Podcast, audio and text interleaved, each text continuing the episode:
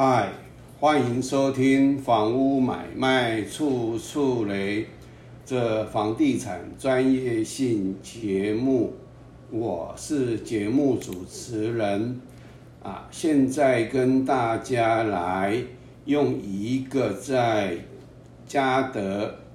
这个高饼买的透店的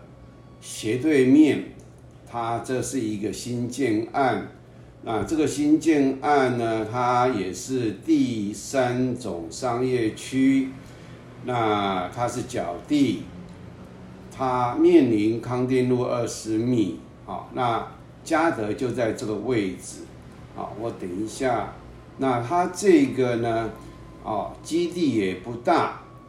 啊，我们来看它的位置，它的位置在这里，啊，商山。啊，不是，这个是商山，那嘉德买的是在这里，所以就在龙山市捷运站的附近。那另外呢，我们来看它的这个，哈，是不是在进县建线里面？那这个新的建案呢，它是在这个康定路，哈。康定路的这个啊，这个的位置，因为当时他们所做的是当时还没有拆除重建的时候的一个二楼啊，所以我们来针对它相关的位置先做一个理解，以后我们再来看啊，我们再来看它的。建造执照，它的建造执照呢，好是一百零六年的时候，它的使用分区是第三种商业区，它总共盖一床一栋，地上十四层，因为康定路有二十米，所以它可以这个盖到十四楼，但是上面也是要退缩。啊，那我们现在所看到的是，它只盖到地下二层。那它的骑楼呢？好，有六十六点六二，其他就是包括法定空地跟建筑面积，就是啊，它整个整个这栋建筑的面积是这么多。那建筑面积呢？啊，它是八十八。它是八十八点九四，好，那基地的面积呢？骑楼就是刚刚所看到的六十六点六二，那其他呢？一四五点三八就是法定空地加上这个建筑啊，八十八点九四的面积，好，那我们再继续往下看，它位置在康定路两百五十七号。那建筑概要呢？它地下一层面积是一六八点一七，那高度三点六五米，用途是防空避难室。啊，那这个我们看它地下二层，啊，防空避难室可以兼做停车空间呐。那地下二层面积一六八点一七，高度三点五米，用途停车空间。好，那我们再往下拉，这是建造执照一百零六年的时候。啊，那好，我们看第三十二项，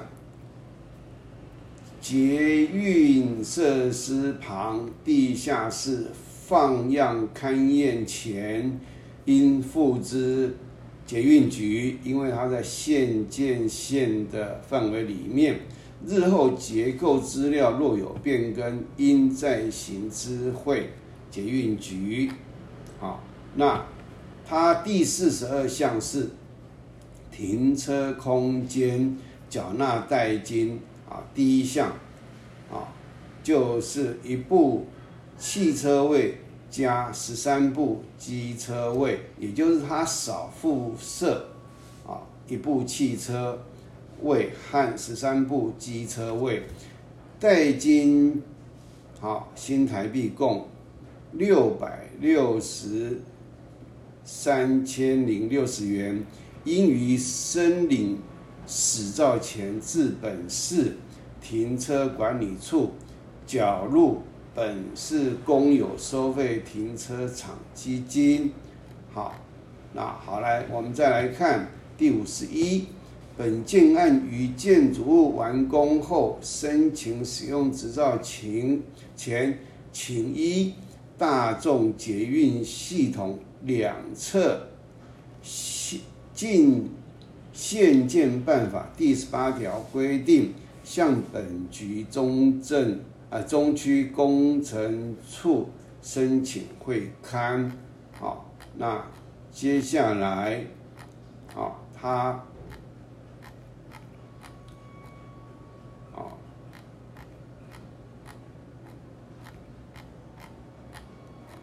这个就到这个建造就到这边没有了。那我们来看它的史照，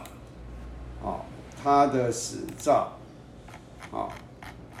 也就是盖好申请使用执照，在一百一十年，啊，那它使用分区第三种，那它变更为地上十五层，地下两层，啊，康定路两百五十七号。好，那我们看它啊盖好以后的使用执照的记载是：建筑物概要，地下一层面积一六七点二七，高度三点六五，用途防空避难室；地下二层面积一六七点二七，高度三点五米，用途停车空间。啊，那一楼的部分呢？啊，这边没有记载。好，那我们来看它停车空间的资料，设置类别是机械，因为这个基地面积太小了，它没有办法做那种所谓的啊平面的，啊，所以它是升降机械车位，啊，汽车啊，法定。在室内地下十一辆。好，那我们来看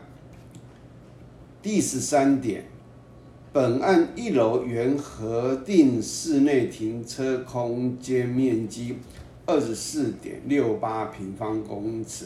因依核定用途使用，非经办理用途变更，不得工作其他用途之使用。并应列入产权移交及公寓大厦管理规约。好，那好，那他缴代金啊，在二七项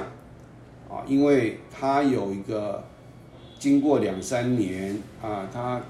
经过好几年，他的公告限值有这个增加，所以第二七条是这样规定的，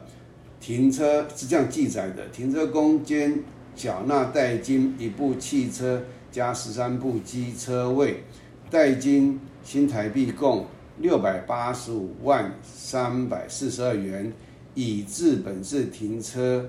管理处缴入本市公有收费停车场基金。啊，那接下来呢？啊，我们就不用再看了。所以今天很简单的一件事是。它这个啊，这个啊，就在我们的这个啊，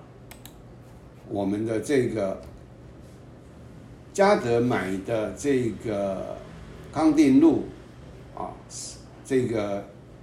这个透电的附近。那以这个建设公司，它的面积是基地面积总共是六十六点一四平。啊，建筑面积也就是一楼所占的面积，不含骑楼是